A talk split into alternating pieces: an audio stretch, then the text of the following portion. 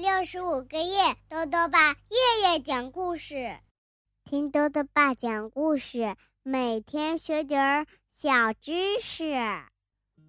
亲爱的各位小围兜，又到了豆豆爸讲故事的时间了。今天呢，豆豆爸要讲的故事是《大嗓门爸爸》，作者呢是德国的韦希特，陈奇翻译，由二十一世纪出版社出版。哈琳娜的爸爸呀是个大嗓门儿，这个习惯呢让哈琳娜非常难以接受，于是呢，她选择了离家出走。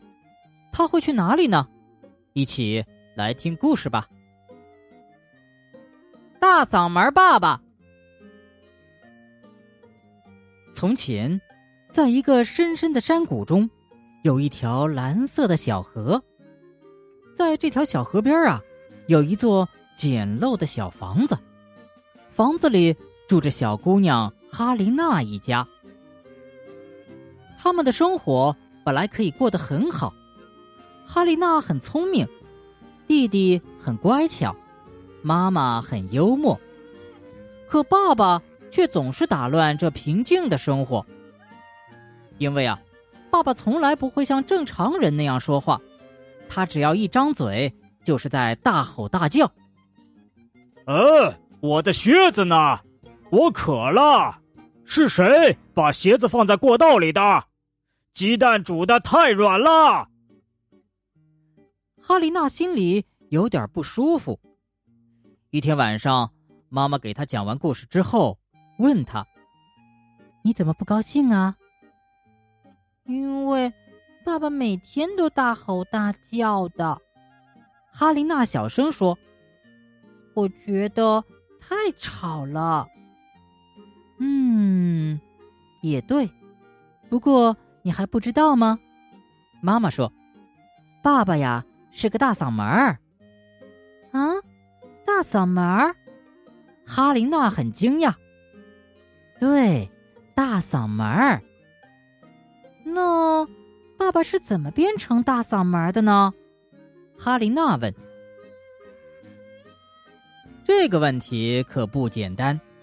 妈妈想了一会儿，说：“嗯，因为爸爸的爸爸就是个大嗓门爸爸的爸爸的爸爸也是全市出了名的大嗓门爸爸的家族呀，世世代代都是大嗓门如果你愿意的话，以后。”也可以变成一个大嗓门哦。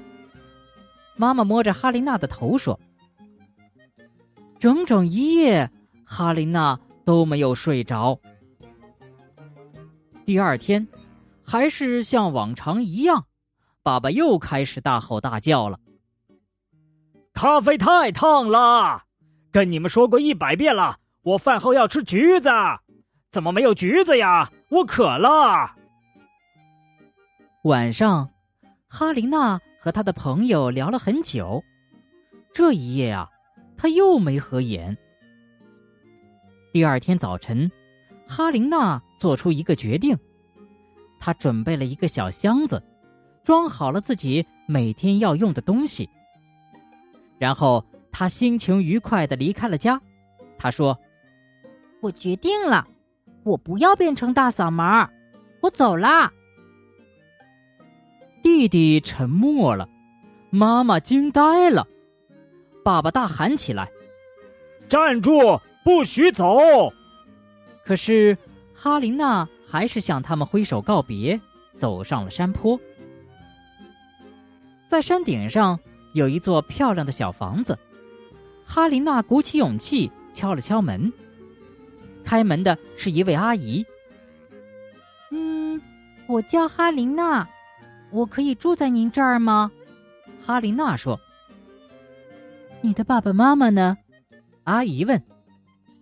嗯，我爸爸是个大嗓门儿。哈琳娜回答。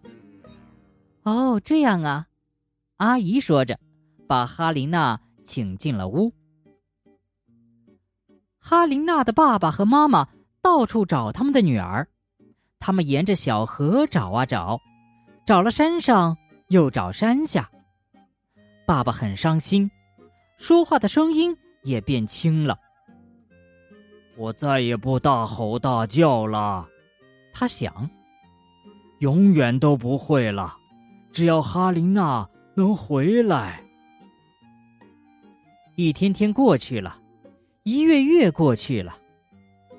这天下午，爸爸在一棵树上发现了一张海报，上面有他女儿的照片。海报上还有几个大字：“音乐会。”上面还写着：“周日下午两点，在市中心大礼堂。”哦，这太令人激动了！全家人喜出望外，他们可找到哈琳娜了。重要的一天终于到了，哈琳娜在音乐会上演奏着音乐，棒极了，简直无与伦比，好的没法形容。观众们鸦雀无声，所有人都被深深的打动了。当大幕拉上的时候，全场发出了雷鸣般的掌声，每个人都很激动。但只有一个人大声的喊了出来：“好！”而这一声大喊呐，让哈琳娜很高兴。她第一次觉得，大嗓门一点儿都不可怕。瞧，可怕的大嗓门也会变成。让人喜欢的大嗓门呢？好了，小围兜，今天的故事讲完了。故事里啊，讲到大嗓门爸爸抱怨说鸡蛋煮的太软了。我们有的时候剥煮鸡蛋呢，会发现鸡蛋很难剥得完整，有的时候呢，蛋白还会粘在蛋壳上。那么，怎么煮鸡蛋才不会太软又容易剥壳呢？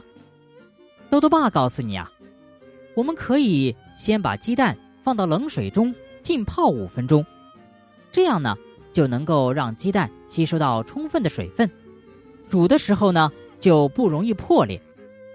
然后再把鸡蛋放到锅中，用中火煮八分钟，最后呢再把鸡蛋捞出来，放到冷水里再浸泡五分钟，这样呢鸡蛋就不会出现粘壳的情况。